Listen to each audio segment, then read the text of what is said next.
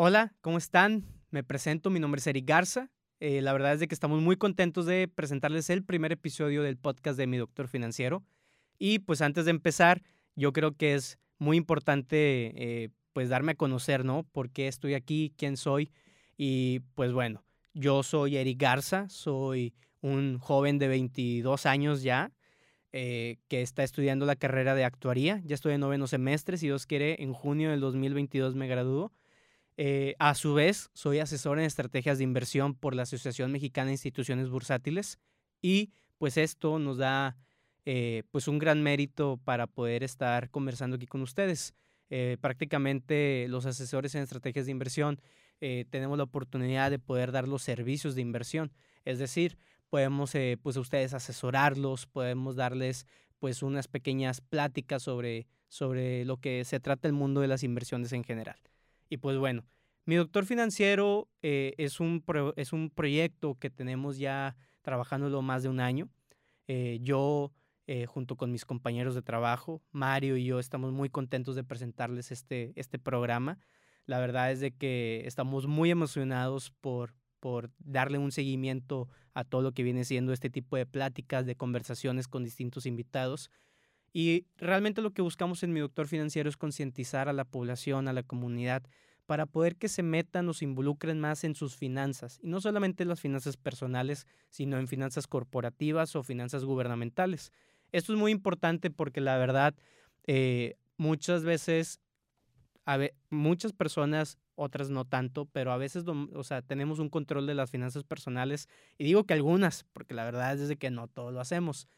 Pero es muy importante también meternos un poquito en el tema de las finanzas corporativas, entender cómo funciona el sistema financiero en México y en el mundo, por qué las empresas buscan inversión, por qué las empresas se, piden créditos y a su vez entender las finanzas gubernamentales, porque así nosotros vamos a poder tener un acercamiento más pues con nuestros gobernantes.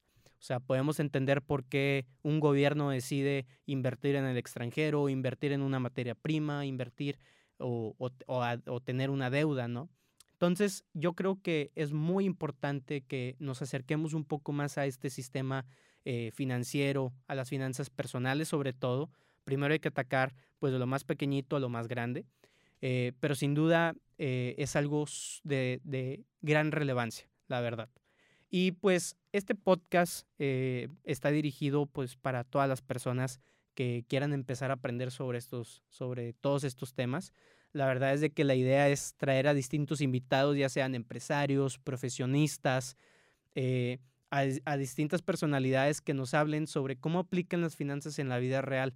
La verdad es de que puedes tú dedicarte tal vez a hacer música, a, a ser chef, a abrir algún negocio, lo que tú quieras, pero para todo, para todo, necesitas las finanzas.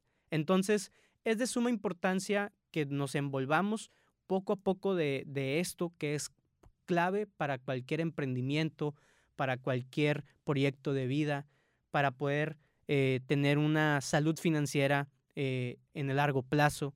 Y sobre todo en el largo plazo porque es muy bien sabido que aquí en México la ley de retiro pues ya no es lo mismo, ¿no? O sea, la verdad es de que es muy complicado. En México, para los que no saben, existen dos leyes, la del 73 y la del 97, que prácticamente todos que tenemos menos de 25 años pertenecemos a la ley del 97. ¿Por qué? Porque, bueno, ¿cómo puedes identificar, no? ¿En qué ley estás? Pues bueno, si tú empezaste a trabajar formalmente a partir de, 1900, de 1997, pues tú ya perteneces a la nueva ley de retiro. ¿Y qué es trabajar formalmente? Pues bueno, ya estar cotizando en el IMSS y todas estas cosas. Y pues prácticamente a tu edad de 65 años vas a llegar ya de viejito y supongamos que a los 65 estabas percibiendo 25 mil pesos mensuales tu pensión mensual después de retiro va a ser aproximadamente de 5.500. ¿Qué te alcanza hoy en día con 5.000 pesos al mes? La verdad es que casi nada. O sea, eso sin contar pues que hay que pagar renta de casa o pagar la renta del carro, agua, luz, comida, salidas, una infinidad de cosas. Entonces, es de suma importancia ver algo para poder favorecer nuestro retiro. Entonces, ese tipo de cosas son las que vamos a estar hablando aquí en el podcast. La verdad es de que son muchos temas que pues hay que irlos tratando de poco a poco. que mi doctor financiero, pues al final de cuentas es lo que está buscando, que todos nos vayamos envolviendo poco a poco sobre todas estas cuestiones eh, financieras, económicas, de inversiones y del dinero en general, ¿no? Eh, otro dato que está muy ahí perturbador, que, el, que lo hizo Resuelve tu deuda y el TEC de Monterrey, ellos descubrieron que el 54% de los jóvenes en México, entre 20 y 25 años, tienen un sobreendeudamiento. O sea, imagínate, llegamos a la edad de los 20 y 25 años y pedimos nuestras tarjetas de crédito, nuestros créditos para sacar algún carro de agencia y nos terminamos sobreendeudando. O sea, ni siquiera partimos a un, a un, a un nivel grande de financiero, o sea, son finanzas personales. Es cuestión de un crédito que, que nosotros necesitamos hacer un presupuesto, saber cómo amortizar esta deuda, saber si es conveniente sacar un carro de agencia o comprar un carro seminuevo. Y son cosas que no tenemos un conocimiento porque nunca se nos enseñó. Imagínate, yo tengo ya, eh, bueno, ya estoy por terminar la carrera y nunca tuve una sola clase que me explicara cómo usar una tarjeta de crédito. Y eso que soy actuario. Imagínate. Entonces, imagínate que tú eres un dentista, un nutriólogo, algún doctor, algún ingeniero, profesionista de lo que sea, y que no sepas ni siquiera cómo utilizar alguna tarjeta o algún instrumento de inversión, pues estamos en la ruina, ¿no?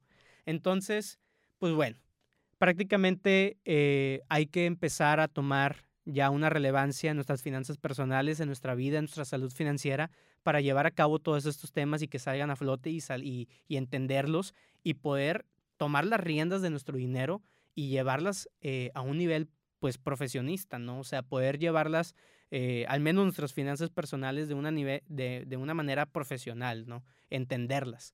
Y por profesional me refiero a llevar un presupuesto, conocer nuestras metas financieras, ver cómo podemos invertir. O sea, realmente no es cosa de otro mundo, pero que poco a poco vamos a ir descubriendo. Y recuerda que pues al final de cuentas este espacio eh, eh, no solamente es un espacio para mi doctor financiero, sino también es tu espacio. Y hay que recordar que el invertir el dinero no solamente es invertir el, el dinero, el papel, ¿no? Estás invirtiendo en ti mismo, estás invirtiendo por un futuro, estás invirtiendo por una meta, por un sueño. Entonces, hay que empezar a darle una importancia a nuestras vidas y a nuestras metas financieras de una manera que no lo habíamos hecho antes. Y por eso es este podcast. Entonces, estamos muy contentos de anunciarles pues ya el primer episodio. Espero que vayan a escuchar el siguiente con nuestro primer invitado. Y pues bueno, que tengan todos un excelente día y nos escuchamos próximamente. Muchas gracias a todos.